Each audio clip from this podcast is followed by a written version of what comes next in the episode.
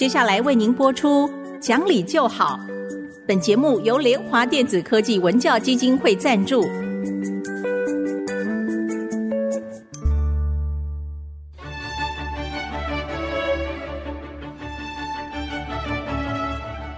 在日常生活当中，人们的不理性行为经常是隐藏在看似理性的包装和掩盖之下，很难被察觉。凡事讲理，所有事情就会简单得多。讲理的必要条件就是丰富的常识。请听洪兰教授主持的《讲理就好》。这里是爱惜之音竹科广播电台 FM 九七点五，各位听众朋友您好，您现在所收听的节目是《讲理就好》，我是洪兰。今天在节目中想跟各位谈一下，就是父母亲怎么知道孩子的兴趣在哪里，他的天赋在哪里哦？前几天报上有登说，现在孩子啊留在安静班可以留到晚上十点钟，那实在是太长了哈、听说安静班现在呃还要包括替孩子洗澡。所以孩子再回到家，大概上床睡觉就好了。那么这样子的话，这个亲子的关系就非常差。我仔细看了一下报纸上登说，这个孩子在安静班做些什么东西啊？就是学校功课完了以后呢，安静班里有很多的才艺班，那父母亲就接着叫他们去上才艺。有两个父母亲讲说：“哎呀，啊，老大跟老二，一个是一年级，一个是三年级，所以一个是上整天，一个上半天。”他说：“如果没有安静班的话，我们做父母的接送都弄忙不过来了哈。”但是你去想一想哈，安静班帮你接送，其实我都觉得说 不太好哈，因为我们也知道一件事情，就是你接送孩子的时候，其实孩子是最愿意跟你讲话的时候，因为一整天上课下来，今天发生了什么事啊？你这样子一问，哇，孩子哈马上就把今天学校发生什么事通通通通讲出来。但是如果你摸到晚上八九点钟或者十点钟才去接孩子，他已经很爱睡了，而且你问他说今天学校发生什么事？过了很久了，已经讲不出来了哈，所以这亲子之间的那个关系就会差很多。我知道我有一个朋友，他是甚至从桃园每一天开车到建国中学送他的儿子去上学，然后晚上当然是没办法去接了哈，因为他们在台北有些事情。那早上他是这么早爬起来，从桃园开去台北送他儿子去上学，然后呢再开回新竹去上班。你说他要花多少的时间在路上？但是他就讲了一句话，他说。早上是我跟我儿子唯一讲话的时候，因为他说我下班回来也很晚，他放学回来也很晚，所以我们是没有什么机会碰面。我不知道他学校干了什么，但是早上的时候呢，他说在车上嘛，我总是可以跟他谈几句啊，你今天上课是怎么样？你对人生有什么？他的意思就是说。我一些经验，我怎么去传给他呢？当然就是在他年轻的时候要传嘛。所以，假如父母亲可以去自己接小孩哈，我觉得路上的时间就是一个知道孩子今天学校里发生了什么事。一年级、三年级，我觉得可能呃，就是我们现在都是阿阿公阿妈在接啦，因为也是没有什么办法，阿公阿妈在接。但是至少有个大人知道学校发生了什么事。那我比较在乎的是五年级以后，尤其是女生。啊，父母亲想办法要尽量去跟孩子，就是在放学那一段时间，知道一下今天学校发生了什么事。因为这个时候啊，对女生来讲就已经进入青春期了，她的荷尔蒙会大量的出来，她的很多的观念在学校里会比较，第一个就爱漂亮，别人穿的什么衣服，怎么怎么样，或者是别人有什么首饰，别人做的头发是什么。我觉得那个时候的女生是会这样子的。那么，假如你希望你的孩子是不要跟人家比，哈，你要不停的灌输他那个观念。也就是像我小时候，我父母亲是没有办法来接送我们的。可在吃晚饭的时候，啊，我父亲会轮流问，就是今天学校里怎么怎么样。然后我们多半会去跟我妈妈讲，就说妈，我今天看到谁谁谁有个什么什么东西很漂亮，我也想要。我妈就会讲说，你有没有本事自己做？如果做可以做做得出来，她帮我买材料。但是如果没有，我妈就讲说，那你这个念头就赶快就是想都不要想了哈，因为家里不可能有这个钱。那我觉得这样有个好处就是，他们说你有没有可能自己做？那我就去想想看，他这个东西有没有有没有可能性哈？那如果没有，好，那你就不去想。可是如果你要，你很想要，又拼命在想，我觉得你的日子就很难过了。所以就是，假如你父母亲不可以给这个东西，趁早把这个念头打断，好，那么。最主要就是我看到包航登说，父母亲把孩子送到安亲班以后，就是呃上各种才艺班，是想要知道他的天赋在哪里。他说现在你们都在讲说让他的天赋自由，把天赋发展出来。那我我如果不知道他的天赋，我怎么去发展呢？好，那我只好就让他去修学所有的东西，看哪个是最后留下来，那就是他的兴趣所在地了哈。如果是这样子，实在是太花钱也太花时间，因为钱可能很多人觉得负担得起，但是时间的话呢，因为那个时间应该是孩子去玩呐、去游戏的时间啊。我们前面已经讲过，游戏对孩子大脑的发展的重要性，对不对？所以宁可让他去游戏，真的说实在话哈。他有兴趣，生命自己会找出路的。好像有一天我在哪里看到有一个人，他会学各种各样的鸟叫，那是怎样呢？他也不是有这个天赋，而是说他是放羊的孩子，嗯，小学一年级就去放羊，所以他不认得字啊，因为这家里很穷，就去放羊。放羊的时候呢，就有一天他就听到鸟叫得很急，就跑去一看的时候，哦，原来蛇盘在树上要去吃鸟蛋。他就拿把那个蛇弄走了嘛，哈，弄走以后呢，他就想，哦，原来鸟也在沟通嘛，叫得很急的时候就是紧急的事情哦，他就对这个鸟语就产生了兴趣。那么放羊的时候呢，就慢慢去学。诶，听说他现在学会一百多种的鸟的叫的声音，他吹口哨吹得好像好像哦，还去美国表演的哈。那所以你说他有没有这个天赋呢？其实也不知道，可是他有这个环境。很多的人哈，真的就是说，有个很好的例子，就是瑞典的第一个那个世界女子撞球冠军，哈，叫伊娃·劳伦斯。她小时候是没有这个环境，他根本不知道什么叫撞球，就像我一样，我也不知道什么叫撞球，对不对？我到二十几岁才看过撞球。那么他呢，是跟他哥哥去玩的时候，那么男生嘛，他哥哥跟他的朋友打撞球，他就看到了，所以他十四岁的时候才第一次碰到撞球，他一拿。起来以后，哎，他觉得很好玩，他就去打哈，所以他是瑞典的世界第一个女子撞球冠军了。他讲了一句话嘛，他说他去练球的时候，才练一下子，老板就叫说叫他回家，说要关门了哈。他就好惊讶，说我才打二十分钟，你今天怎么就要关门了？那个人跟他说：“小姐，你打了九个小时了。”就他因为很有兴趣，打九个小时，外面发生什么事情通通不知道。好，那他就这样子，当然练出来一定是世界冠军了。所以，如果你的孩子对那个有兴趣，他在游戏的时候玩什么，你就马上看到，人在游戏的时候绝对不会去做数学，对不对？因为你会去做那个你最有兴趣的，呃，你不会去做那个让你得到挫折的东西，除非你是数学天才，那是另当别论了哈。我们父母亲。只要看到孩子在玩的时候，哪一样东西使他全神贯注，我们说不知东方之既白哈。有的时候我们真的自己在做很有兴趣的事情，外面下大雨啊，我都没有知道哎。我记得有一次吧，反正不是做实验干什么，就突然有个助教来敲我的门，拿伞跟我说：“老师，你不是要去接孩子吗？像外面下好大的雨，这把伞先借给你。”我才知道说哇，第一个时间已经到四点半了，第二个啊下大雨，为什么在这边一点都没有听到？就你做你像这种时候就是。你就知道这就是你的兴趣，你就你就放心让他去走这条路了就是了啊。所以方法其实很简单，就是不要特别让你孩子去学各种各样的东西，从里面去找他呃适合他的东西。怎么说生命自己会找出路嘛，你只要观察一下就知道了。可是一定要记得，孩子小的时候游戏是他的天职，游戏的时候神经是大量的连接，这个连接呢跟他以后的创造力是有直接的关系。宁可让他去游戏，不要送他去上各种的才艺班了哈。还有呢，就是过去的教育是截长补短嘛，改正孩子的短处哈，这个是错的。因为我想各位都看过那本书吧，叫做《让天赋自由》，就是 Ken Robinson。Ken Robinson 里面他讲了一句话嘛，他说：“一个只会拔草的园丁是种不出美丽的花园。如果你只会拔草，那你当然就种不出美丽的花园啊，是不是？你所有的时间都花在拔草上面了。可是你去想哦，我们现在就在做拔草啊。”对不对？因为学生数学不好，做十题十题不好，做一百题，我们都在矫正他的错误。那我们没有时间去发展孩子的长处，是不是？所以，如果你每天只看到孩子的短处，那你就会流失很多亲子间的关系。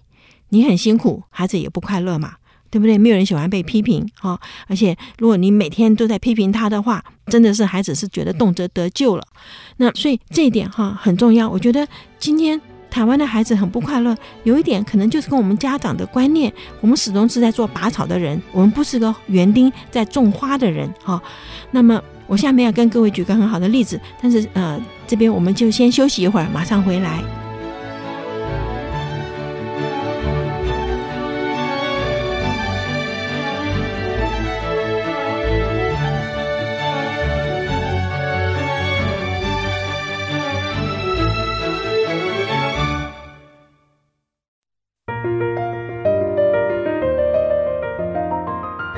欢迎各位再回到讲理就好的节目，我是红兰。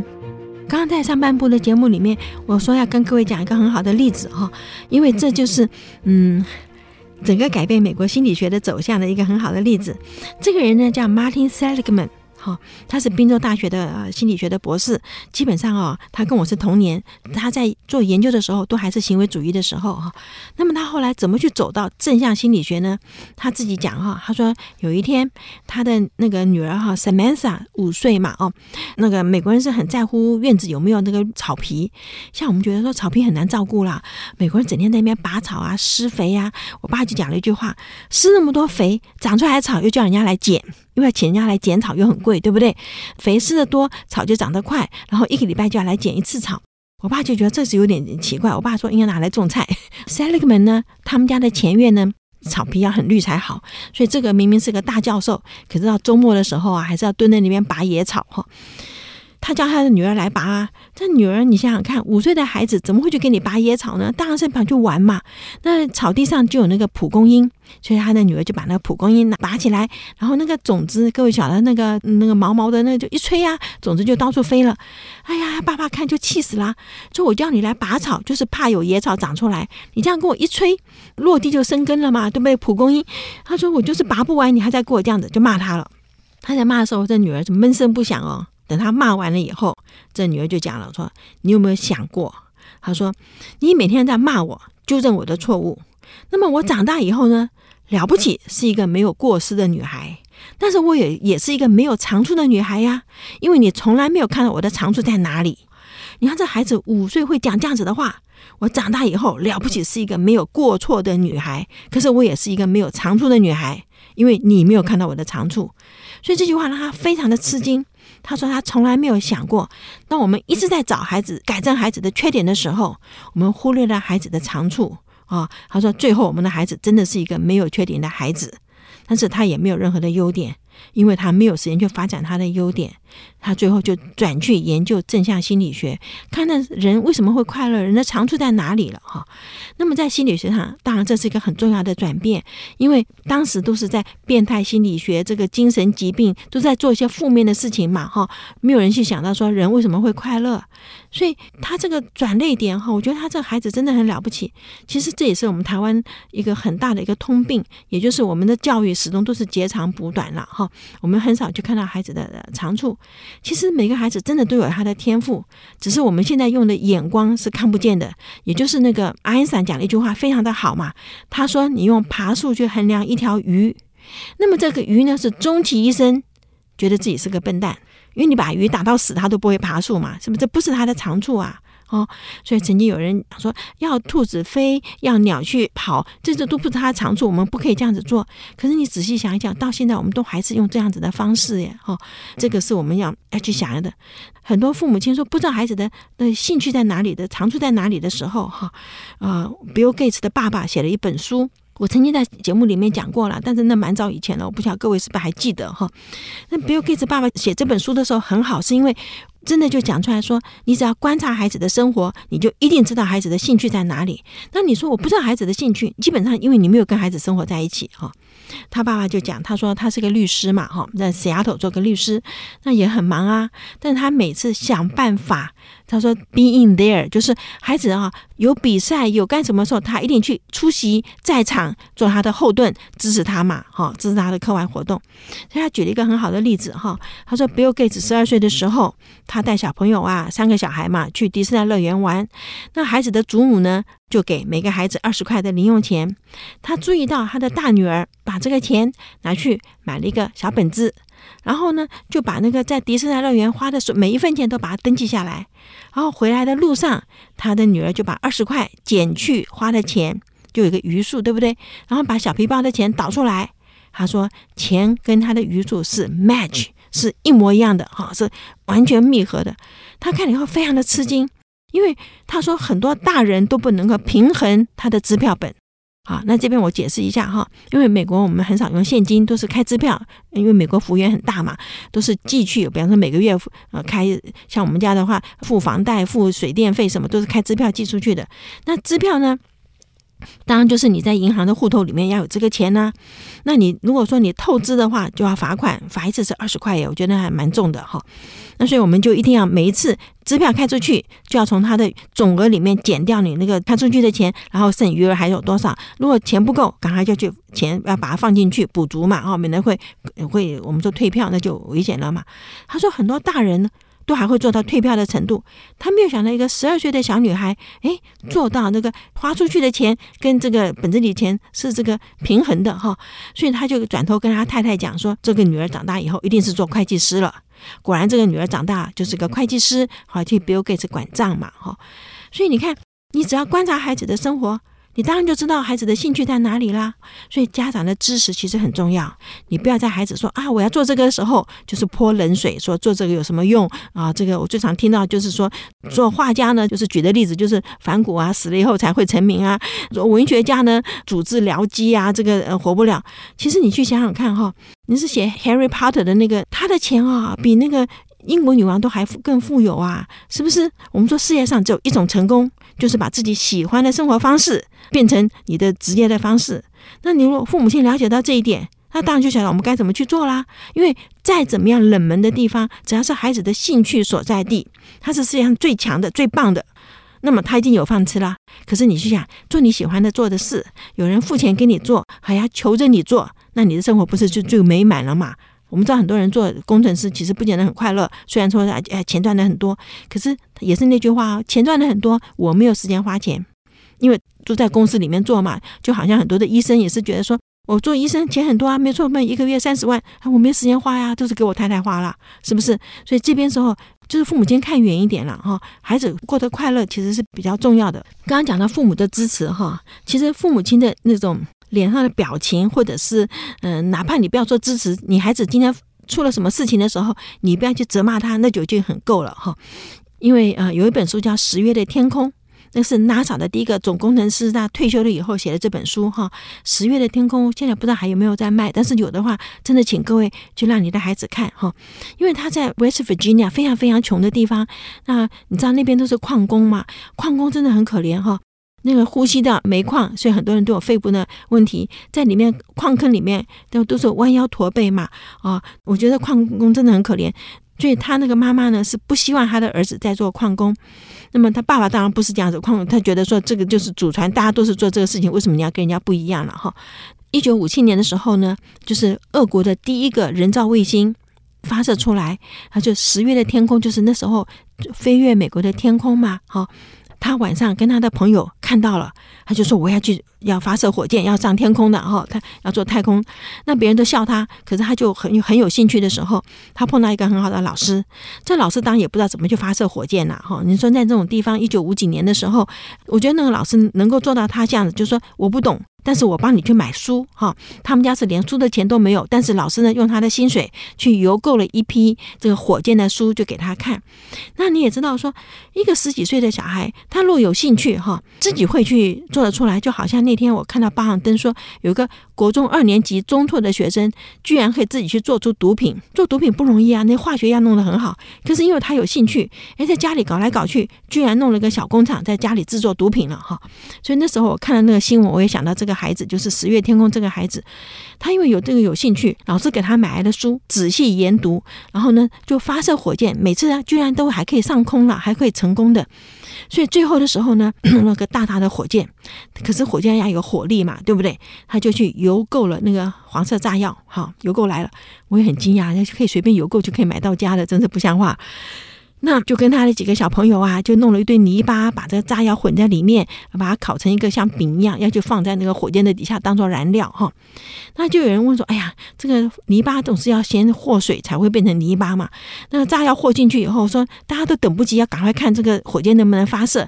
哎呀，这个太慢了。就有一个人跟他讲说：哎，火炉底下啊，热水炉底下是热的呀，放到那边去，可能就干得比较快啊。结果呢，就把那个炸药的药饼啊，就去放在那个热水炉底下。”果然是比较快呀，干了以后呢，就爆炸了哈，就把他们家的热水炉给爆掉了。你知道热水炉啊，在一九六九年我去美国的时候，还是两百块美金一一台哦。那五几年的时候，当然就更贵了嘛，对不对？哇，那时候他就吓坏了，这么贵的东西爆掉了，哈，那个你想，被家里打死掉了？所以他就不敢回家，躲在外面。但是你知道，孩子小，天黑了，肚子饿了，蚊子来了，就最后还是跑回家了。战战兢兢跑回家的时候，他母亲看到他一点都没有骂他，跟他讲了一句话，他说：“我早就跟你爸讲，我们要换掉这个热水炉，他都不肯听。现在他必须买一个新的了。”哈，所以他母亲这样子讲，他就很高兴啦，因为母亲支持他嘛。对不对？所以母亲的支持让他放手去做。所以他高中的时候呢，参加州里面的那个科展，科展拿到第一名。因为凭着这个第一名呢，他就进到了那个威斯弗吉尼亚的大学去念书。你知道，一个孩子离开家乡上了大学，他的人生真的就不一样，视野不一样。他最后就做到了他总 NASA 的总工程师哈。所以他这本书后来写下来以后，就看得很感动。就是乡下的一个小孩子，就是平平常我们所看到的那个小孩子，他有一个愿望哈，然后有大人支持，那你就知道他有兴趣，他自己会去把它搞到通。对不对？老师也没有办法帮忙他，老师在乡下的地方，老师怎么能够帮忙？可是你看，他就自己钻研到最后发射火箭呢，是不是？所以这边的时候跟家长讲哈，没有关系的，你的孩子呢有兴趣，他真的，你只要有这个环境给他哈，比方说我要买什么东西啊，妈说好了，我让你去买，或者老师说我拿钱，我帮你去邮购。那么这样子的时候呢，再怎么冷门的科目，他都会有饭吃。但是如果你要他去做人家说做的，我们说 professional 的，做法官、做律师、做医生，哈，好，如果他没有兴趣的话，我们说实在话，哈，人做没有兴趣的事情，生活是很痛苦的。我觉得这一点的时候，今天跟各位家长讲，眼光放远一点，他快乐，你才会快乐的。那今天就跟各位谈到这儿，我们下期再会。本节目由联华电子科技文教基金会赞助播出，用欣赏的眼光鼓舞下一代。联华电子科技文教基金会邀您一同关心台湾教育，开启孩子无穷的潜力。